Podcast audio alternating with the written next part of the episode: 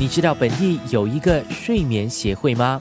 新加坡中央医院睡眠失调组处长和呼吸与重症科高级顾问医生廖亮在就是这个协会的执委会成员。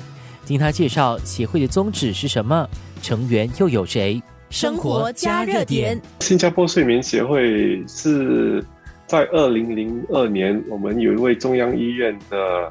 神经科专科医生啊，Dr. K. p u v a n a r a n 博士，他在那年呢成立了新加坡睡眠协会。其实我们是一家非盈利的组织啊，是想促进新加坡呢睡眠医学领域的认识、理解和研究。我们专注于改善新加坡睡眠专家之间的合作，尤其是研究人员、临床医生。甚至一些相关的政府部门之间的合作和配合。最后呢，我们也是希望能够帮助提高公众对睡眠障碍的认识，促进睡眠健康。协会自二零零二年成立以来，每年的三月世界睡眠日期间都会主办活动。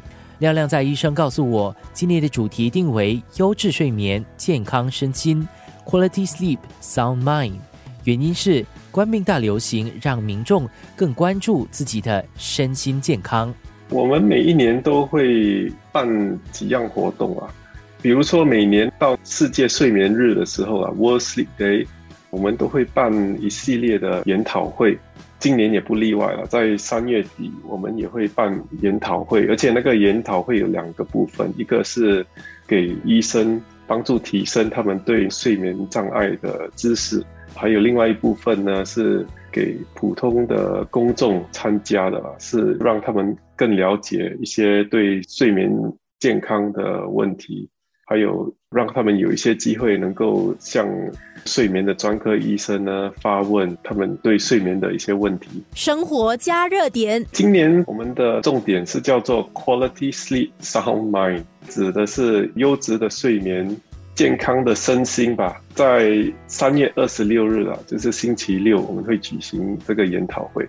我们会尽快把资料放在新加坡睡眠协会的 Facebook 上面，所以如果有兴趣的听众呢，能够到上面去登记啊。我们一直都了解睡眠对健康的重要性啊。不过今年呢，我们觉得可能有疫情造成很多人呢对他们自己的身体呢比较关注，尤其是从去年到今年，很多时候病人跟我们说，他们因为疫情造成他们比较担忧，所以睡得比较不好了。所以我们想借这个机会来对公众解释一下，怎样促进睡眠的质量，让他们的情绪还有身心能够比较进步一点。